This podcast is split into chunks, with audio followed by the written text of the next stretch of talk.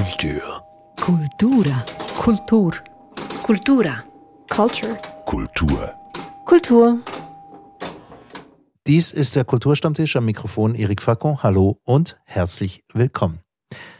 Hiermit starten wir mit einer neuen Art Serie, einer Reihe im Rahmen unserer Gespräche. In loser Folge wollen wir kulturelle Werke diskutieren, die uns mal irgendwann etwas bedeutet haben. Mal schauen, wie sie denn heute sind. Untertitel könnte heißen Auf Wiederhören, auf Wiedersehen und diesmal wortwörtlich genommen.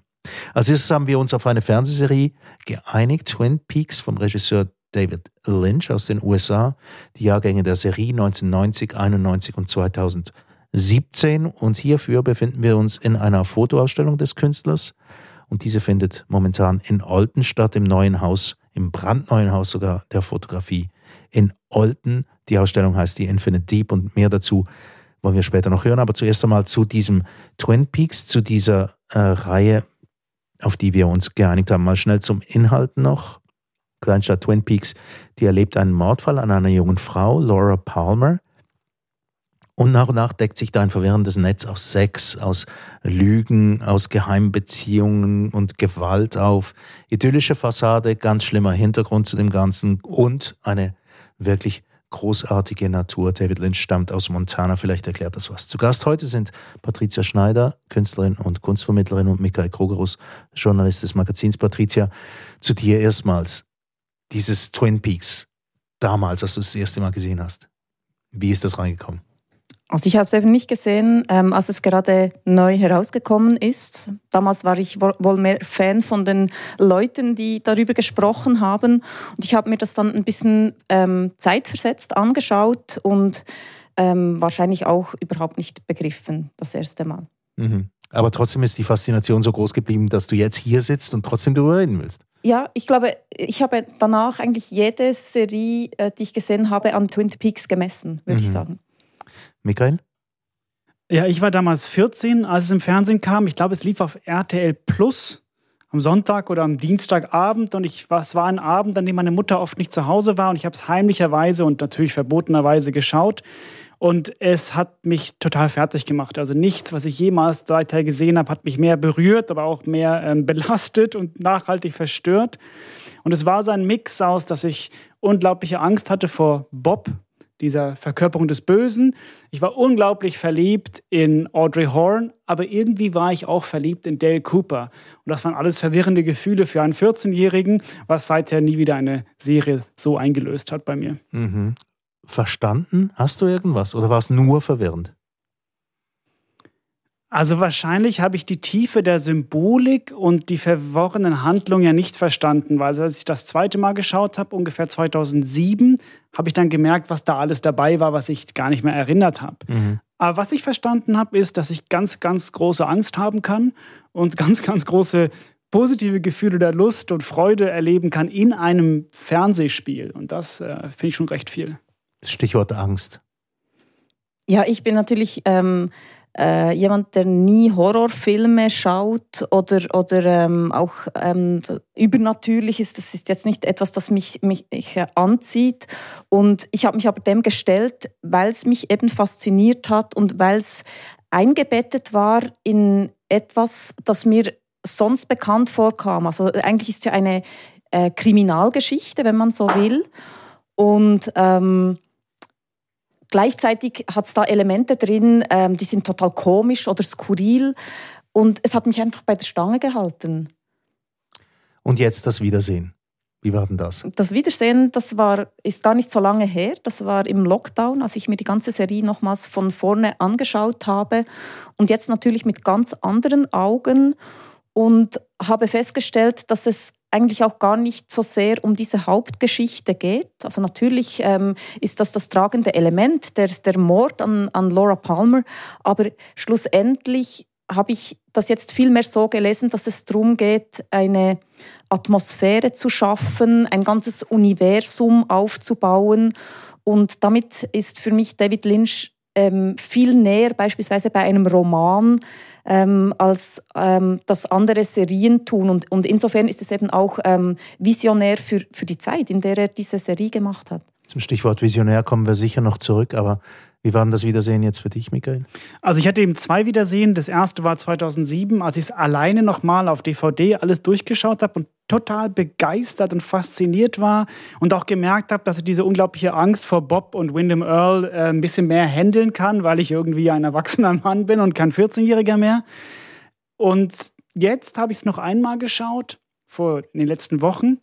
Und dann waren eher wieder die kindlichen Gefühle vorherrschend. Ah, also ich hatte eine unfassbare Angst vor diesem Bob und auch diese ganze Gesamtstimmung, die ja David Lynch kreiert, dass er irgendwie dir die ganze Zeit sagt, hey, es ist nur eine Kleinstadt, es ist ein bisschen lustig, die Leute sind ein bisschen komisch, aber irgendwas stimmt nicht.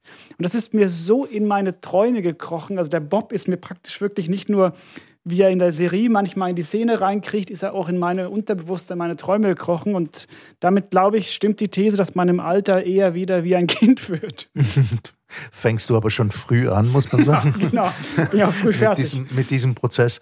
Ähm, ja, aber in welchem Genre bewegen wir uns jetzt eigentlich? Also das ist etwas, was ich mich gefragt habe beim Wiedersehen. Es ist überhaupt nicht eindeutig. Du hast es schon angedeutet, Patricia, mit dem, was du gerade vorhin gesagt hast. Man weiß nie, wo, wo ist man jetzt genau ich glaube, es lässt sich eben auch nicht einordnen. Es, es hat ähm, humoristische, skurrile Situationen, äh, dann Dinge, die an Sitcoms, sogar Musical erinnern.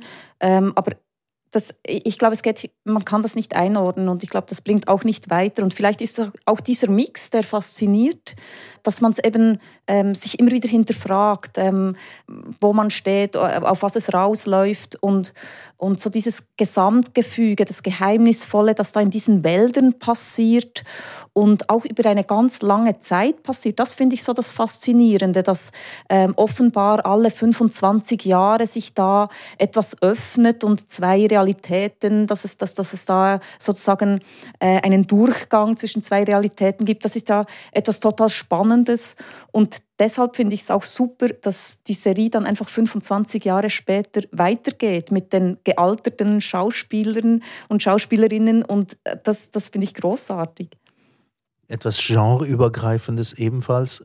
Er entspricht keiner Erwartung, David Lynch mit ihm. Also man, man hat das Gefühl, ja, da geschieht ein Mord, jetzt wird er aufgeklärt. Aber das steht gar nicht im Zentrum eigentlich.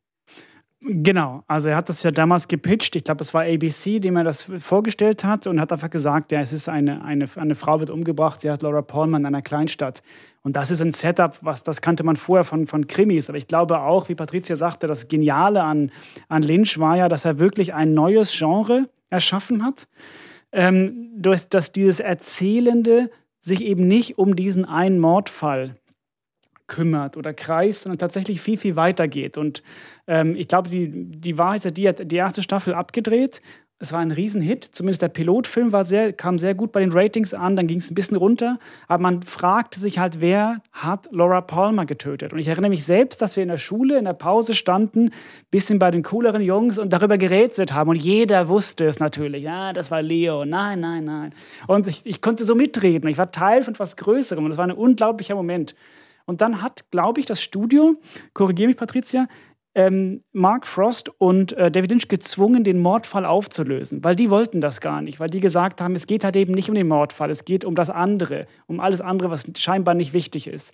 Und dann haben sie ja in so einer Verlegenheitslösung in der dritten Folge der zweiten Staffel einfach den Mörder deklariert ähm, und das aufgelöst, aber trotzdem die Geschichte weitererzählt. Und das fand ich genial, weil es natürlich stimmt. Selbst wenn ein Mordfall aufgelöst wurde, musst du ja weiterleben. Also die Eltern trauern trotzdem und die Freunde sind trotzdem noch in ihren Krisen und es entstehen neue Dramen. Und dass er das gemacht hat, ist eben eine Parabel aufs Leben und das finde ich super. Mhm. Nach der Geschichte ist quasi vor der Geschichte. Genau, es ist einfach, das ist, es ist das Leben, es ist nicht mehr eine TV-Serie. Ich glaube, das war ihre Strategie, alles möglichst lange offen zu halten. Und sie haben es sogar so gemacht, dass die Crew selber auch nicht wusste lange Zeit, äh, wer der eigentliche Mörder ist. Und ähm, die haben nur so Teile des Skripts gekriegt. Und es war, glaube ich, sogar so, dass sie ähm, die Szene mit dem Mord dreimal mit unterschiedlichen Schauspielern durchgespielt haben. Ich glaube, da war auch noch nebst ähm, Leland, der, der tatsächliche mhm. Mörder, war auch noch ähm, Ben Horn und, und Dr. Äh, Jacoby äh, mussten auch in die Rolle des Mörders schlüpfen und äh, diese arme Laura Palmer ermorden. Die musste sich also am gleichen Tag äh, vielfältig ermorden lassen. Und das ging eigentlich auch nur darum, ähm, dass da nichts durchsickern kann und die Spannung aufrecht erhalten werden konnte.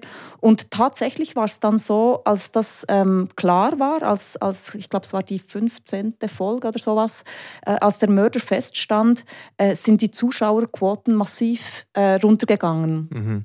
Und es gab dann, glaube ich, auch so eine Phase, wo das ähm, so ähm, ein bisschen undefiniert weitergegangen ist und ähm, äh, das aber vorher so viele unterschiedliche Handlungsstränge gegeben hat, äh, konnten sie das dann einfach wieder weiterspinnen und äh, deshalb hat eigentlich so diese andere Geschichte dann Fahrt aufgenommen mit diesem Bösen und mit der Vorgeschichte von, von Dale Cooper. Also dieses Storyboard hätte ich natürlich wahnsinnig gern gesehen, wie sich das entwickelt. Also dieses Meandrierende. Man wartet ja am Anfang der ersten Staffel, dann ähm, von daran wartet man eigentlich drauf, dass das jetzt aufgeklärt wird. Und mir ist dann in den Sinn gekommen, dass wir hier eigentlich quasi bei der Geburt der modernen Fernsehserie dabei sind. Äh, und zwar im Sinn von Cliffhanger nach Cliffhanger nach Cliffhanger. Alle könnten es irgendwie gewesen sein. Und nach und nach findet man heraus, wahrscheinlich geht es darum gar nicht, aber es geht einfach darum, dass die Serie weiterläuft. Ja, ja, genau. Also wenn wir heute alle Netflix-süchtig sind, dann was wir eigentlich süchtig sind, sind ist, ist Twin Peaks süchtig, weil das war die allererste moderne Serie. Ich glaube, ein bisschen beeinflusst noch von Blue Street Hills, wo ja auch Mark Frost mitgearbeitet hat. Aber im Prinzip diese Idee zu sagen, wir erzählen es nicht zu Ende, sondern es geht immer, immer weiter. Und wir werden so viele Erzählstränge anlegen, was man ja auch kennt von Game of Thrones oder anderen Ewig-Serien, dass die erstens mal auch nicht alle aufgelöst werden müssen und zweitens immer mal wiederkommen. Und das ist, glaube ich, so ein Element, was so schrecklich ist an Twin Peaks, dass du denkst, es sei vorbei und dann kommt aber diese Figur noch mal acht Folgen später und belastet, belastet dich. Und das ist einfach genial. Und, du, und man hat ja ein unglaubliches Erinnerungsvermögen, ist mir aufgefallen. Also mir ist es gar nicht schwer gefallen, wieder einzusteigen in die Probleme von Josie Packard, obwohl ich die seit 30 Jahren nicht mehr gesprochen hatte. Das ist wirklich persönlich genommen, die Beziehung mit ihr, oder? genau. ja, ist interessant. Also, was mir auch noch in den Sinn gekommen ist, so als Stichwort, ist einfach, ich, ich hatte das Gefühl, ich, ich erlebe David Lynch seine Fieberträume, Albträume. Wir sind in einer Traumlandschaft.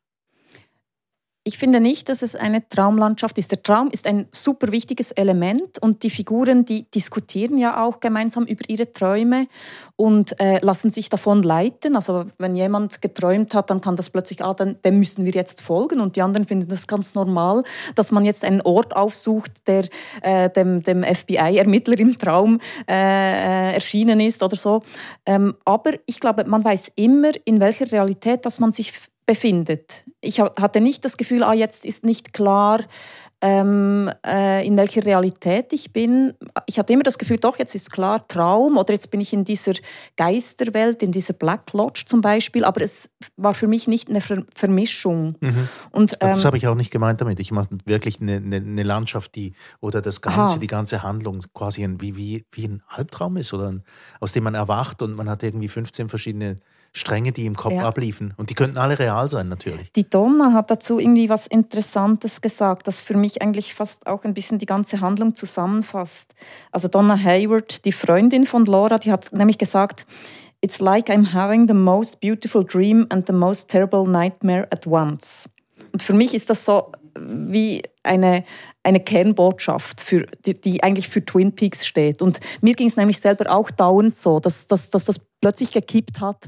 Und ähm, im Moment, wo etwas total stimmig, schön war, ähm, gab es wieder diesen Twist und, und man befand sich auf der dunklen Seite.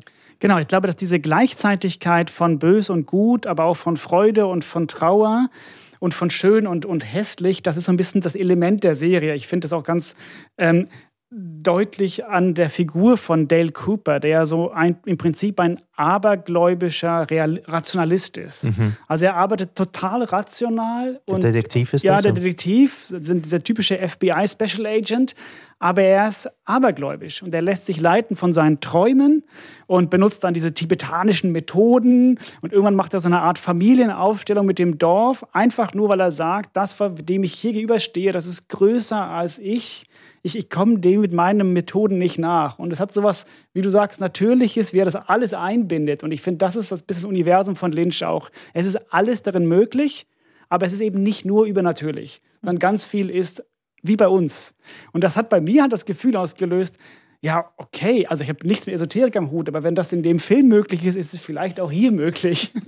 Also eines der letzten Worte, die geäußert werden am Schluss der ersten Staffel, ist Dreams are made of this. Darum komme ich auch darauf. Ja, und ich glaube, wenn man die Songtexte hört, die da im Film vorhanden sind, dort kommen die Träume noch und noch vor. Also das scheint wirklich so ein tragendes Element zu sein. Nun, ähm, nach diesem allem, was wir gesagt haben zur Serie, was macht was es eigentlich aus, dass David Lynch da präsent ist oder was macht David Lynch selbst denn aus? Für mich ist eigentlich Dale Cooper ein bisschen die Verkörperung dessen. Also wenn, wenn du ein Fan von Audrey warst, war ich einer, einer von, von Dale Cooper. Ich fand den super und vielleicht gerade, weil er nicht so diesem gängigen Klischee von Cop, der mit seiner Knarre herumdüst oder irgendwie Leute verprügelt oder sich Verfolgungsjagden liefert, macht er alles nicht. Mhm. Er ist so der ein bisschen nerdige Smart Guy, äh, der eben auch ähm, äh, Methoden in Betracht zieht, die nicht normal sind. Und was mich an ihm total fasziniert und was ich super liebenswürdig finde, eben seine Faszination für dieses Kleinstädtchen, äh, die Liebenswürdigkeit und Wertschätzung, die er diesen Leuten ähm, entgegenbringt, mhm. äh, wie er von diesen Douglas-Tannen äh, schwärmen kann, mhm. vom Kirschkuchen und vom der Kaffee. Kaffee. Der, Kaffee. Der, der kommt irgendwie, äh, Fans haben das gezählt, irgendwie, das kommt irgendwie über 220 äh, Mal vor, dieser, dieser Ausdruck, dass der Kaffee so gut ist. Ähm, und ich glaube, das, das hat mich fasziniert. Ich habe mich, glaube ich, in den Charakter von Del Cooper verliebt.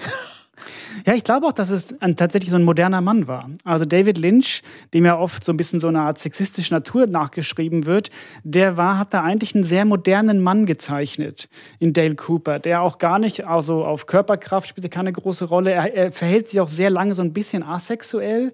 Dann, dann wird aber ganz viel eine Person entwickelt, die sehr, sehr verletzlich ist, die sehr, sehr viel die eigenen dunklen Seiten und Erinnerungen thematisiert, aber anders als jetzt andere große Männer in diesen Filmen der 90er Jahre das nicht mit Kraft oder Gewalt oder Verdrängen oder Alkohol angeht, sondern er geht da rein in diesen Schmerz wie so ein moderner Typ in der Psychotherapie. Und ich glaube, äh, ich glaube auch, ich habe das Gefühl, dass David Lynch da etwas erzählen will durch Dale Cooper über mhm. sich selbst und mhm. über seine Weltsicht. Ja, und er, er ähm, wehrt ja zum Beispiel die Avancen von Audrey ab. Ähm, und ich glaube, in jeder anderen Serie äh, wird was passieren. Gehabt, ja. Hm. ja, das war auch meine Hoffnung, weil ich dachte, okay, dann kriege ich sie. Aber eigentlich gibt es ja einen tieferen Grund, warum die beiden nicht zusammengekommen sind, oder? Ja, ich habe da was Lustiges dazu rausgefunden, weil tatsächlich war ähm, Kyle MacLachlan, wenn ich es richtig ausspreche.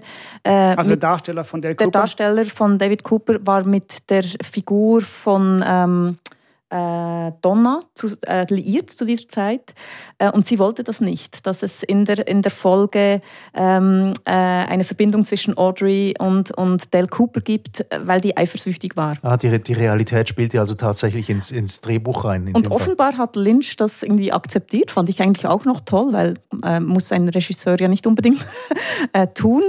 Äh, und ähm, ich glaube, die Begründung war dann auch, die ist doch viel zu jung und das passt nicht zu der Figur von, von Dale Cooper dass er mit, sich eben von dieser jungen Frau verführen lässt. Äh, und in einem späteren Teil ist er ja dann mit dieser Annie zusammen, die eigentlich viel jünger ist und dort war es dann offensichtlich kein Problem mehr. Da fällt mir eigentlich meine absolute Lieblingsszene aus der Serie ein, nämlich die Begegnung in den, in der, auf der Schultoilette zwischen Donna und Audrey Horn, wo eigentlich Audrey Donna dazu überreden will, dass man diesen, dass die beiden jetzt den Mordfall aufklären sollen. Und die beginnt so, dass sich Audrey Horn äh, lassiv eine Zigarette anzündet und dann zu ihrer Schulkollegin Donna sagt, ich habe mich ein bisschen umgehört. Es gibt kein Algebra in der Wirklichkeit. Und das habe ich mir damals in der Schule gesagt und das habe ich jetzt meiner Tochter gesagt. Mach dir keine Sorgen, das gibt es nicht in Wirklichkeit. ja, sehr schön. Es ist äh, wunderbar, dass das in der Realität auch noch stattfindet. Jetzt ähm, ein Stichwort, das ich, das ich einfach aufgeschrieben habe beim Angucken: Humor. Also es ist natürlich ein ganz großes Motiv auch in dieser ganzen Serie. Bei allem Horror, bei allen schlimmen Beziehungen, die Menschen zueinander haben, auch Gewalt und gewalttätiger Sex und so weiter und so fort das ganze Stück ist ja wahnsinnig humorvoll auch. Ähm, eine meiner Lieblingseinstellungen ist es Dale Cooper, der ähm, Kopf nach unten irgendwo hängt und mit der FBI-Zentrale telefoniert. Und dann fährt die Kamera weg von ihm und man merkt, dass er mit dem Kopf nach unten aufgehängt ist und mit den Füßen quasi in dieser Querstange, wo andere Leute Klimmzüge dran machen, aufgehängt ist. Und, und solche Sachen gibt es haufenweise. Ich glaube, in dieser Situation fragt er sich auch noch, was eigentlich die Marilyn Monroe mit den Kennedys zu tun hat. Genau. Und ich glaube, das ist genau so diese Art von Humor, die ich total schätze. Es hat so ein bisschen was Skurriles, Absurdes ähm, und das macht auch diese Figur wieder aus. Der, der, beschäftigt sich ja obsessiv mit irgendwelchen Details, die überhaupt nichts mit diesem Fall zu tun haben und scheint schlussendlich trotzdem auf der Spur zu bleiben. Mhm. Und falls das nicht klappt, dann kommt mindestens die Log Lady und äh, ihr Holzscheit sagt dann, wo es weitergeht. Also das ist die, die, die Figur, die mit dem Holzstamm, mit einem Stück Holzstamm redet und quasi von diesem Holzstamm diktiert kriegt, ja, wie es jetzt hier weitergeht und was überhaupt passiert ist. Ja, genau. Also einzige, der einzige Zeuge des Mordes ist ein Holzstamm.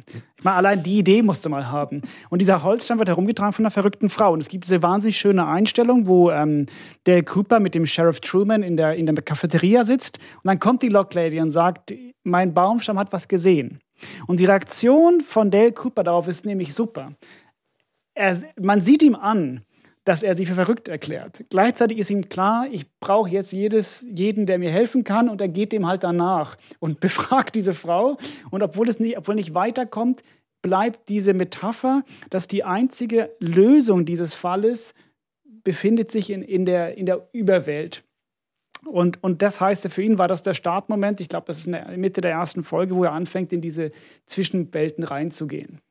Und was da auch noch ähm, interessant ist, ähm, die Log Lady, ähm, die verschließt sich ja allen gegenüber, die ihr Scheit nicht respektieren. Genau. Und Dale Cooper tut das eben, weil sie sagt ja, frag du das Holzscheit. Er, er muss nicht mhm, sie genau. fragen, sondern er muss das Scheit fragen. Und jeder, der irgendwie findet, ja, also Entschuldigung, ich mache da nicht mit, ähm, der, der bekommt diese Information eben nicht mitgeteilt. Vielleicht müssen wir an dieser Stelle kurz über diese Mystik sprechen. Also das, ähm, das Motto dieser Serie und was eigentlich diesem Bob, diesem Bösen im Mund gelegt wird, lautet ja, Through the darkness of futures past, the magician longs to see. One chance out between two worlds, fire, walk with me. Und es sind ja Bibliotheken darüber geschrieben worden, was dieser Satz bedeuten könnte. Aber ich dachte, das müssen wir auch diskutieren. Was, was, was bedeutet der Satz, Patricia? Jetzt so auf die Schnelle wird das ein bisschen schwierig. ja, ich glaube, ich muss zuerst die Bibliothek konsultieren, wenn ich da eine vernünftige Antwort darauf finden sollte.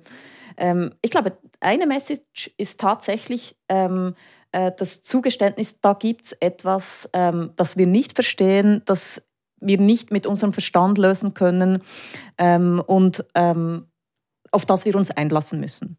Ich glaube, das ist zwar vielleicht ein bisschen banal, aber wäre für mich so wie eine ähm, der Antwort, möglichen Antworten auf dieses Zitat. Hast du eine parat, Michael? Auch, auch nicht, auch keine gute, aber was mir aufgefallen ist, ist, dass diese erste Zeile Through the darkness of futures past also das Rätsel ist nicht die Zukunft, sondern das Rätsel ist die Vergangenheit der Zukunft. Also wie wir in Zukunft auf das schauen werden, was wir heute erleben. Also die Rätsel, die wir jetzt nicht verstehen, die wollen wir in Zukunft gelöst haben. Und wie erleben wir das? Also die Frage des Menschen ist dann nicht, was kommt, sondern wie werden wir später auf das mhm. zurückblicken, was war. Und das finde ich schon in sich genial, weil das wird ja in dem Fall heißen, zu wissen, wer Laura Palmer umgebracht hat. Und dann benutzt er halt dieses, dieses, dieses Bild von ähm, One Chance Out Between Two Worlds. Also Fire Walk with Me, bring Licht in diese beiden Welten. Und dann sagt er, es gibt halt zwei Welten. Und das ist ja bei ihm dieses Black and White Lodge, also Himmel, Hölle, in die du reingehen kannst. Und dann gibt es diese reale Welt in Twin Peaks. Und dazwischen muss Licht reinkommen, um den Fall zu lösen. Mhm. Und ich finde einfach, in diesem einen Motto steckt da alles drin. Das ist die Haare sträuben sich mir auf den Arm, wenn ich, wenn ich das lese. Und das ist schon, äh, finde ich schon sehr stark. Passt natürlich auch dazu, dass es noch eine Neuaufnahme gibt aus dem Jahr 2017, oder? Weil man 25 Jahre später auf das zurückkommen kann, ähm, was damals passiert ist in den ersten beiden Staffeln äh, von 1990 und 1991. Wie hat denn diese Staffel gefallen? Ich finde die eben, das, was du jetzt gerade gesagt hast, ist eben spannend, wenn man dann die dritte ganz fertig geschaut hat. Und ich möchte nicht spoilern, weil ich weiß, dass du noch ein paar vor dir hast. Aber ich ähm, denke, dort geht es genau um diese Frage auch wieder.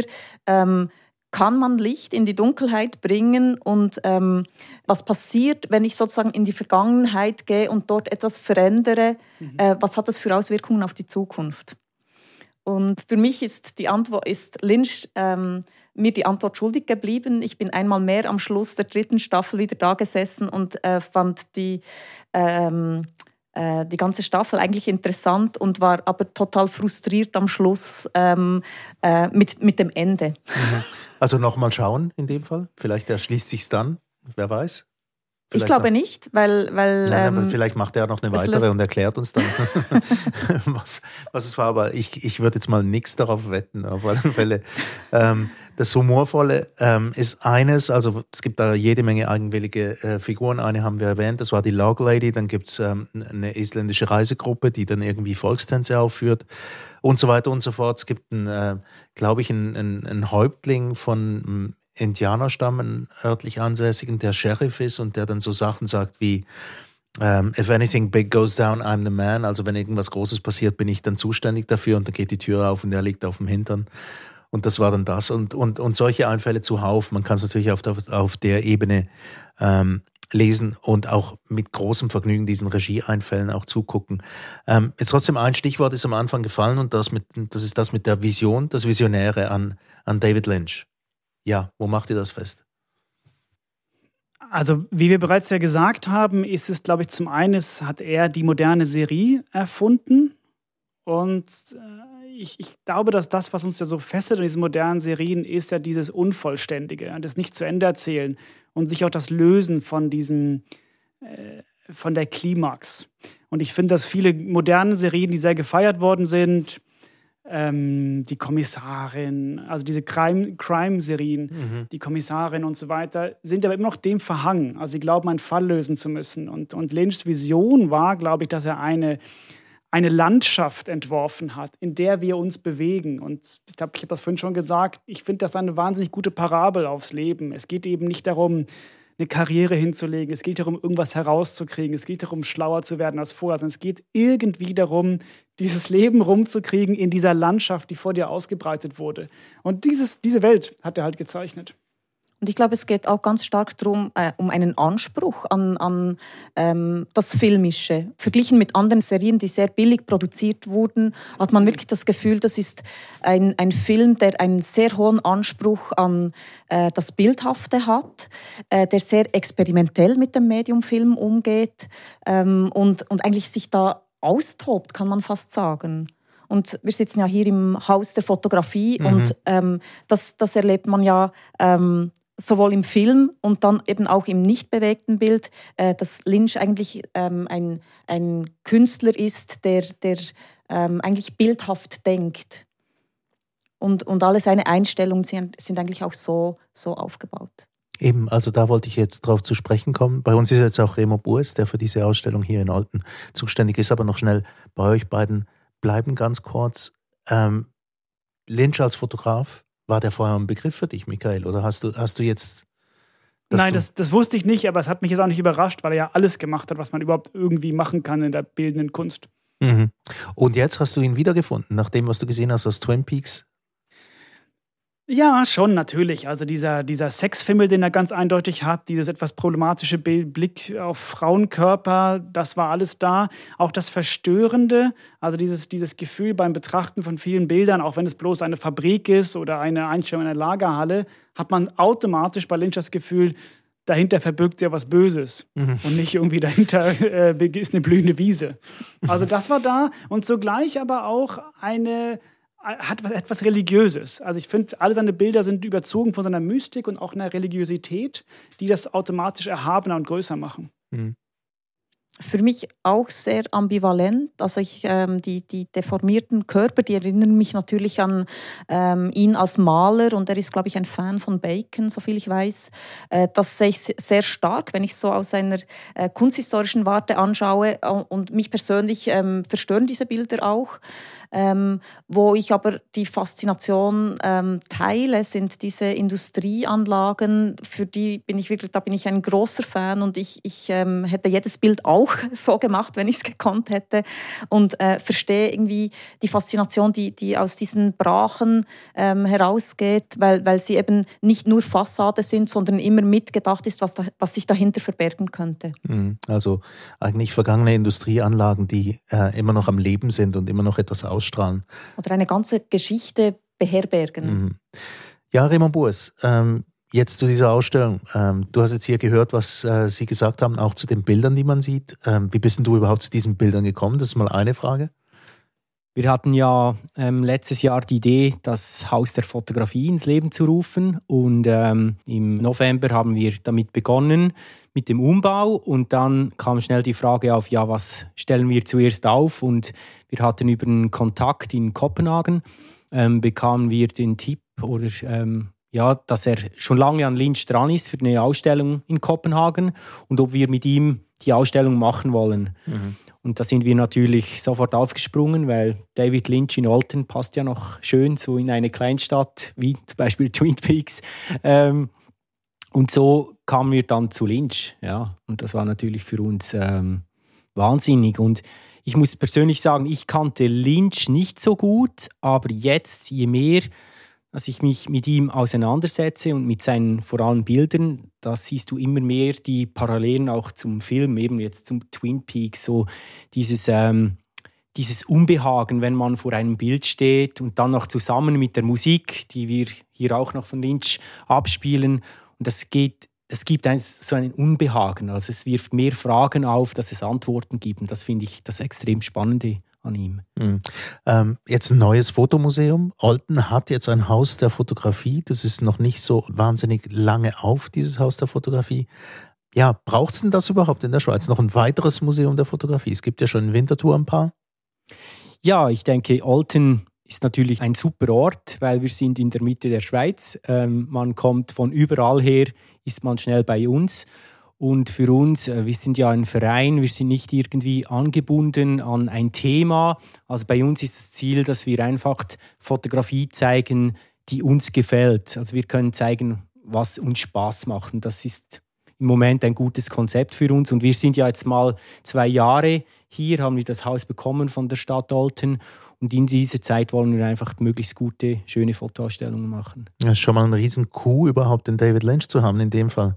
Ja. Jetzt auch noch die Frage, Remo, man, man stellt eine Ausstellung zusammen mit Bildern von, von Lynch. Wird einem da einfach alles gegeben oder darf man sich da was auswählen oder darf man da was wünschen oder stellt er einfach was zusammen? Also bei Lynch hatten wir das Glück, ähm, dass wir den ganzen Body of Work bekamen wir und die ähm, unsere Kuratorin, also Nathalie Herrstorfer, die hatte völlige Freiheit, wie sie ähm, die Bilder hängen wollte.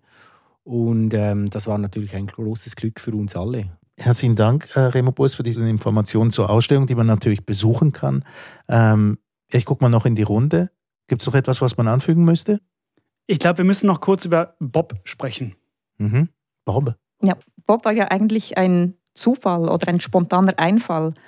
Und ähm, da war nämlich der Ausstatter äh, Frank Silva, der äh, bei der Szene, wo es um den Mord von Laura ging, der war da im Schlafzimmer und plötzlich ähm, fand Lynch, dass er sich doch da in die Ecke kauen soll, weil, doch, weil, weil das ganz gut aussieht. Und äh, dann haben sie den so als Dämonen reingenommen, aber das war einfach so eine, eine spontane Idee und plötzlich wurde ähm, aus dieser spontanen Idee das Böse, das dann plötzlich für die späteren Folgen eigentlich immer wieder aufgegriffen wurde.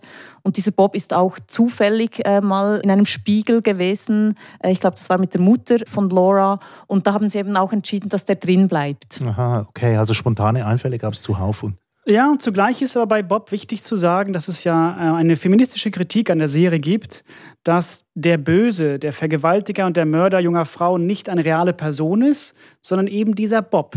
Also keine reale Person, sondern der besetzt halt verschiedene Männer, die dann in seinem Namen praktisch und von seinen Trieben angesteuert ähm, diese Frauen missbrauchen und töten, dann wieder verschwinden und die Männer haben es eigentlich gar nicht gemacht. Und das ist durch eine große Kritik dran. Also warum traut sich Lynch nicht zu sagen, nein, Frauen werden wirklich missbraucht und getötet?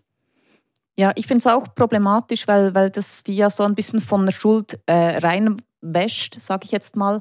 Aber tatsächlich ist es ja dann wieder so, dass Bob auch Frauen ähm, äh, heimsuchen könnte. Und das ist ja am Ende der zweiten Staffel der Fall, als sich äh, Del Cooper anbietet als Wirt für dieses Böse äh, anstelle von Annie, die eigentlich von diesem Geist äh, heimgesucht werden sollte. Insofern ist das natürlich clever gemacht, weil äh, das dann wieder äh, dieser Kritik sozusagen entgegentreten würde. Aber ich finde es problematisch tatsächlich, dass die Vergewaltiger dann plötzlich einfach ähm, wieder als die Gutmenschen dastehen oder der Vergewaltiger Leland Palmer, ähm, weil der hat die Tat tatsächlich vollbracht. Zugleich steckt in dem Gedanken aber das, was ich ganz gut fand, die Vorstellung, dass wir alle böse sein könnten. Also, dass die Mörder und Vergewaltiger nicht irgendwelche Psychopathen sind, sondern das ist eben dein Vater, das ist eben der Onkel oder wie am Schluss Dale Cooper selbst. Also, wir alle können böse werden. Und dass da dieser schreckliche Cliffhanger am Ende der zweiten Staffel, dass sogar Dale Cooper, die letzte Hoffnung des Guten, wird auch besessen von Bob. Gut, es war wichtig, das noch anzuführen hier, denke ich. Herzlichen Dank für die Teilnahme am Kulturstammtisch. Ich fange mal bei unserem Gastgeber an, Raymond Burs. Herzlichen Dank. Danke auch. Äh, Patricia und Michael, mein Name ist Eric Facon.